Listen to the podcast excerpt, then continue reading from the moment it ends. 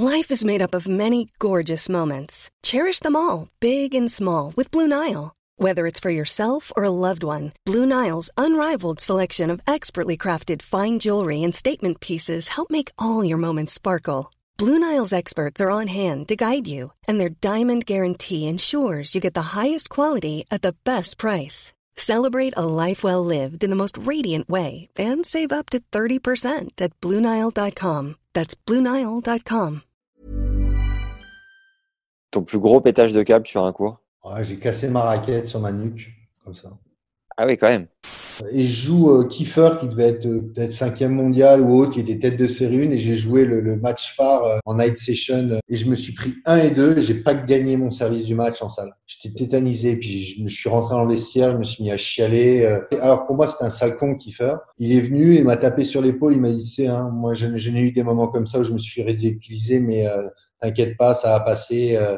Je commence le match en me disant ouais le mec c'est bon, euh, il s'est pas retourné rafter. euh, Je prends le service et il m'a mis, trois retours gagnants et il m'avait briqué d'entrée.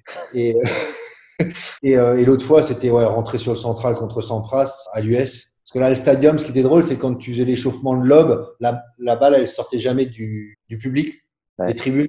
Les, les- les tribunes elles sont tellement droites et tellement haute qu'en fait, quand tu fais un lob, elle va jamais dans le ciel, la balle. Ce qui a fonctionné pas mal, trois, quatre fois, sur euh, notamment des passages compliqués et des blessures, ça a été l'hypnose. Pour gérer des, euh, des malaises ou des mal-être, par exemple, quand tu arrives à un tie-break, quand ça commence à chauffer dans ta tête. Quelqu'un d'émotif et, euh, et d'assez... euh, Moi, je le suis un peu moins maintenant, mais encore, mais j'étais très impulsif.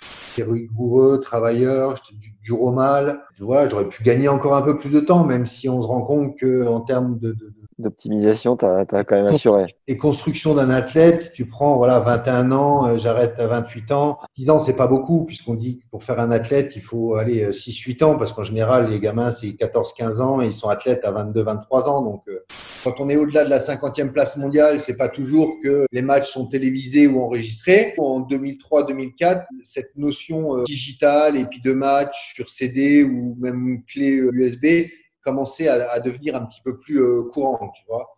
Jusqu'avant, c'était limite des cassettes VHS. Quoi. Mais tu fais un calcul, tu te dis, allez, j'ai joué euh, 8 ans, si j'ai gagné un million, allez, un million, un million d'euros, euh, une saison, ça me coûtait 80 000 euros simplement en frais. Donc, tu fais x8, euh, ça fait déjà 650 000 balles. Ça veut dire qu'il t'en reste, euh, allez, on va dire 350 000. Sur tes gains, tu payes 15% ton coach, 120. Là-dessus, tu payes tes impôts à 40%. Donc, tu te fais égorger.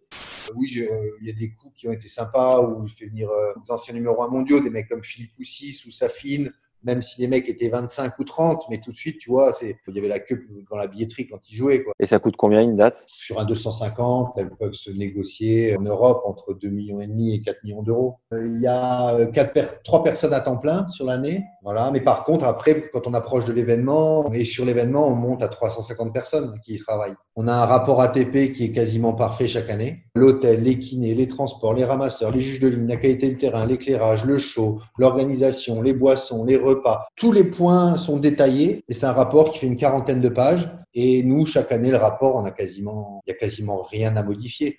Pour défendre bah, le tournoi, le Moselle Open, tu dis souvent que c'est quand même pas mal de galères, c'est financièrement c'est pas évident, que c'est beaucoup de merde à gérer. Qu'est-ce qui te fait tenir? Qu'est-ce qui t'excite particulièrement dans ce projet? Chaque année, il faut se réinventer, il faut créer des choses. Et puis, c'est l'événementiel, quoi. Quand tu es joueur de tennis, il y a plein de choses que tu maîtrises pas non plus. Tu maîtrises ton entraînement, tu maîtrises ce que tu fais avant. Après, bah, il pleut, il y a du vent, quel adversaire, les balles, les problèmes. Donc, tout ça, j'ai envie de dire, c'est la continuité de la vie du joueur de tennis, quoi. C'est ces notions d'incertitude. Tu accès à la quatrième masterclass avec le prépa mental et sophrologue Gilles Taraquois qui a travaillé pour la Ligue Auvergne-Rhône-Alpes. Gilles nous fait entre autres une initiation à la sophro pour apprendre à te servir de la respiration dans le but de gagner en relâchement et en plaisir sur le cours. C'est tout bénef.